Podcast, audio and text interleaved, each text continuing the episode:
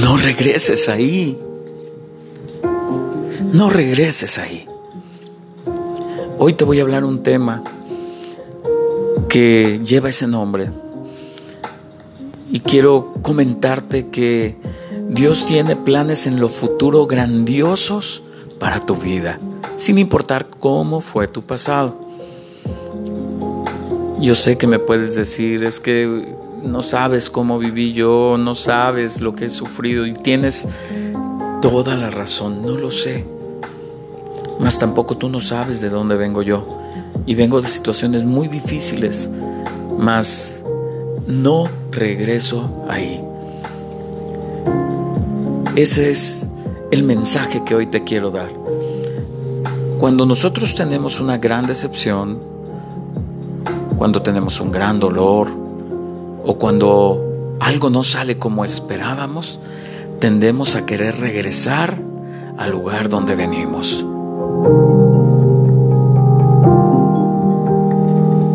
Como tú sabes, este podcast está dedicado a cuestiones bíblicas, a ninguna religión. Nosotros no creemos en ninguna religión, creemos en una relación personal con Jesucristo.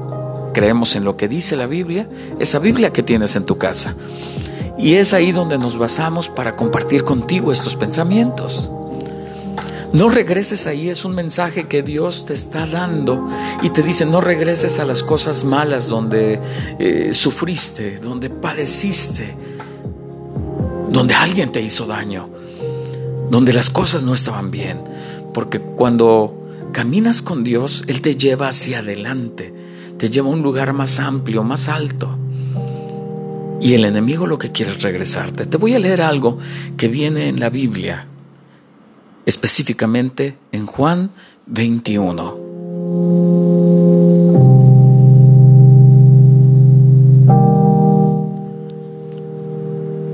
Poco tiempo después, Jesús se apareció a los discípulos a la orilla del lago de Tiberias.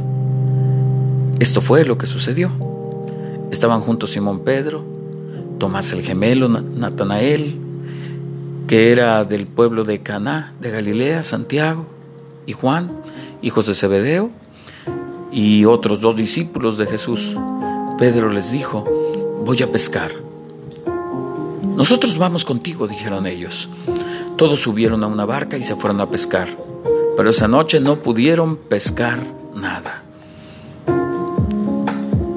Juan 21 nos habla de Pedro regresando ahí, el lugar de donde el Señor lo sacó, porque tú recordarás que a Pedro lo encuentra Jesús en una barca un día que entró a pescar y que no había pescado nada y que Jesús le dice regresa a la barca, ve más hondo, ve más allá, echa le da una serie de instrucciones hacia el lado que debe echar la red y en ese momento eh, viene el gran milagro de la multiplicación de los peces y después le dice Jesús a Pedro le dice, deja ahora eso, deja las redes y ahora ven a pescar hombres conmigo.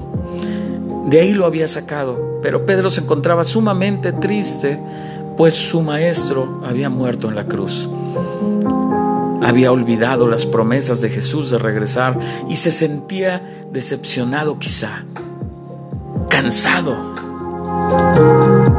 solo triste o abandonado, no lo sé. Pero su mente lo llevó a regresar al pasado. Te voy a seguir leyendo porque déjame decirte algo, el diablo te quiere regresar al lugar donde Dios te sacó. Te quiere regresar a ese lugar de donde Dios te rescató. Te voy a leer Juan 21, 4. En la madrugada Jesús estaba de pie a la orilla del lago, pero los discípulos no sabían que era Él. Jesús les preguntó, amigos, ¿pescaron algo? No, respondieron ellos. Jesús les dijo, echen la red por el lado derecho de la barca y pescarán algo. Vemos que Jesús repite el procedimiento de búsqueda de Pedro, como lo hizo la primera vez que tuvieron un encuentro porque Jesús siempre buscará a la oveja extraviada. Sigamos leyendo. Los discípulos obedecieron y después no podían sacar la red del agua, pues eran muchos los pescados. El 7 en delante dice, entonces el discípulo favorito de Jesús le dijo a Pedro, es el Señor Jesús. Cuando Simón Pedro oyó que se trataba del Señor, se puso la ropa que se había quitado para trabajar y se tiró al agua. Los otros discípulos llegaron a la orilla de la barca arrastrando la red llena de pescados, pues estaban como a 100 metros de la playa. Cuando llegaron a tierra firme, vieron una fogata con un pescado encima y pan. Jesús les dijo, traigan algunos de los pescados que acaban de sacar.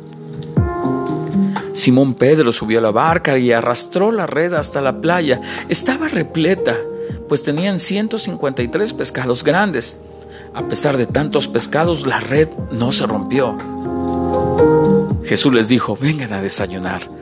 Ninguno de los discípulos se atrevía a preguntarle quién era. Bien sabían que era el Señor Jesús. Jesús se acercó, tomó el pan y se los dio a ellos y también les dio pescado. Esa era la tercera vez que Jesús se aparecía a sus discípulos después de haber resucitado. Esto nos lleva a una gran enseñanza. Dios no guarda rencor. Vemos que Jesucristo no le guarda rencor a Pedro, a pesar de que lo había negado tres veces, a pesar de que había regresado al lugar donde estaba. Nos lleva a una enseñanza que se pudiera resumir de esta manera. Cuando pecas y vuelves a obedecer, Jesús te volverá a bendecir. Bien, espero que no regreses ahí yo también espero no regresar al lugar donde cometí errores y pecados. Espero poder ir avanzando siempre. Y también mi deseo es que este podcast te llene de bendiciones. Búscame, yo te buscaré.